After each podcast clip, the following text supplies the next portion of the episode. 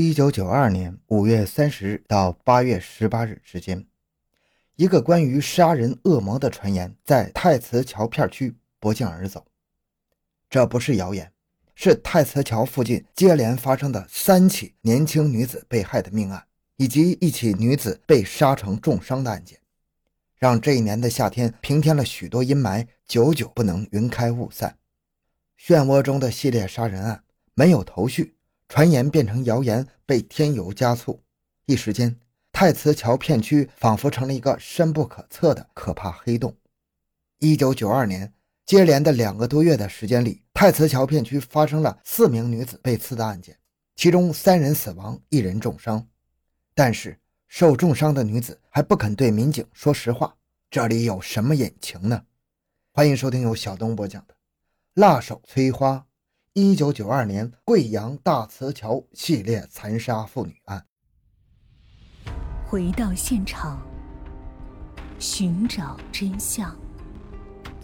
小东讲故事系列专辑由喜马拉雅独家播出。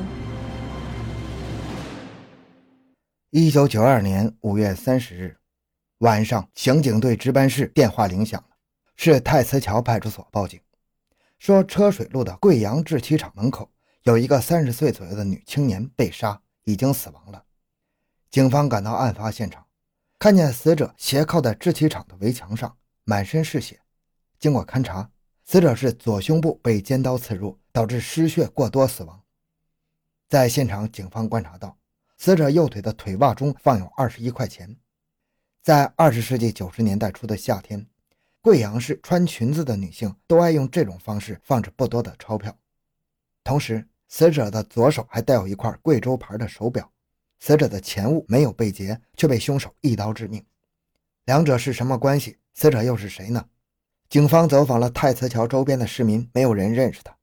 最后，只好在贵阳电视台《贵阳晚报》上为死者播发寻找亲人的启事。一周之后，终于有了反馈。死者叫王梅，二十九岁。几年前从安顺来贵阳打工，通过对王梅身边的人员进行排查，没有发现她和谁结有仇怨。王梅被杀的案件还没有眉目。六月二十九日晚，太慈桥派出所又向刑警队报警：桂黄公路二号铁路桥上，一名三十岁左右的妇女被杀倒在铁轨上。这名妇女遇害时手里拿着一把黑色的伞。这名叫李华的死者从开阳来贵州做水果生意，平时为人和善，没有仇家。两起案件尚未破获。七月十三日晚上九点半，警方又接到太慈桥派出所报警。正在巡逻的民警说，在皂角井河边有一个女青年被杀了。这起案件和五三零案件一样，找不到受害人的亲属。最后，警方只能根据死者的门牙是氟斑牙的特点，把范围锁定在六支前溪毕节一带进行查找。警方分析，有氟斑牙的人群一般都在产煤量大的区域。结果，民警陈兴燕等人奔波了半个多月，步行了几十里山路，终于在六支的一个乡村查到了死者的身份，外号叫“大飞机”，三十一岁。接连的一个多月，太慈桥片区出现了三名女青年被害的案件，让这里的住户充满了恐惧，也增加了警方的破案压力。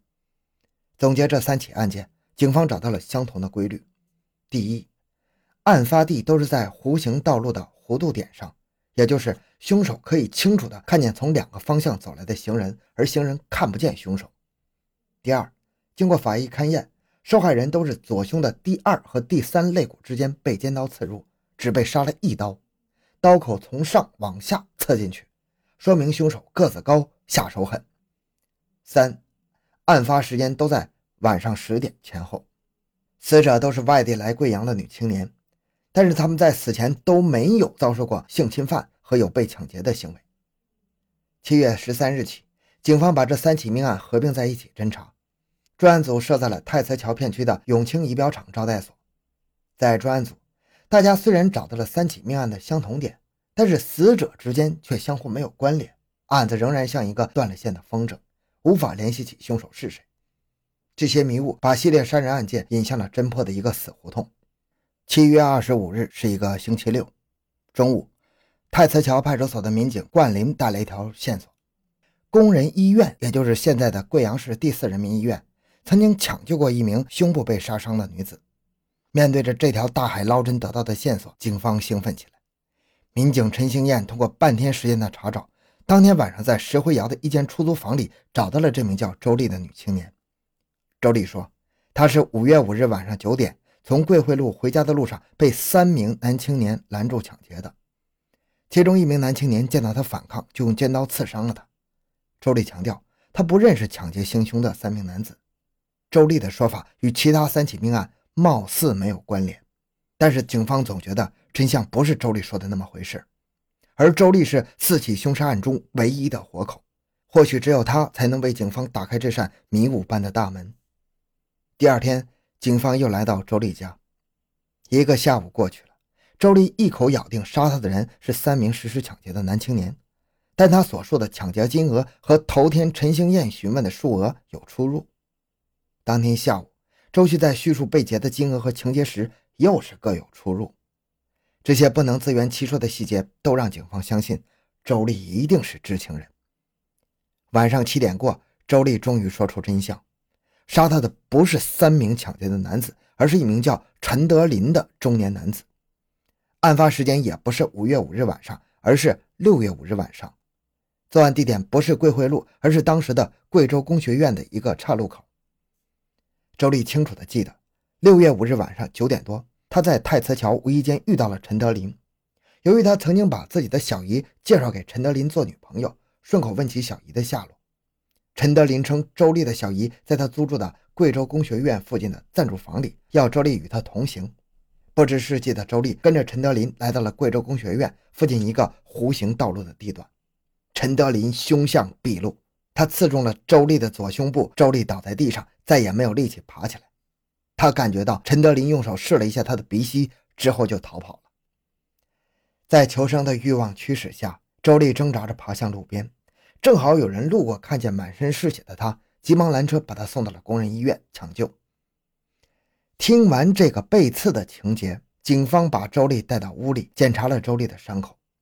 警方用一根细棉线测量了周丽胸口上的刀疤，正好是四点二厘米。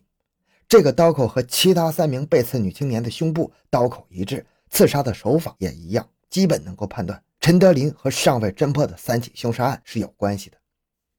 周丽是安顺市人，他说认识陈德林是在安顺火车站附近。陈德林自称是复员军人，现在在做生意，出手很大方，和当地的许多女青年来往密切。一年前，安顺也发生过一起类似的凶杀案件。经过十多名女子口述嫌犯的体貌特征，警方请省艺校老师画出画像，锁定嫌犯。七月二十七日，专案组来到了安顺市公安局刑警大队。安顺警方通报了一起他们尚未破获的案件：一九九一年六月二十二日早上八点，在安顺市华严乡一个弧形的铁道边上，有一名二十岁左右的男子被杀害了。虽然男子身上中了许多刀，但是致命的是左胸被刺，刀口宽度有三厘米。案发时间是前一天晚上的十点左右。从选择作案地点、作案手法、作案时间来看，安顺的这起命案和太慈桥片区发生的四起凶案有着相同之处。难道都是陈德林干的吗？专案组得知，陈德林前两年来到安顺，常年租住在安顺火车站附近的暂住房，于是。他们在安顺火车站周边找到了和陈德林曾经来往密切的女青年。通过这些女青年的描述，他们了解到陈德林身高一米八左右，南方口音，戴一副眼镜，爱穿一条军裤。但是女青年们在描述陈德林的脸部特征时又各自不同。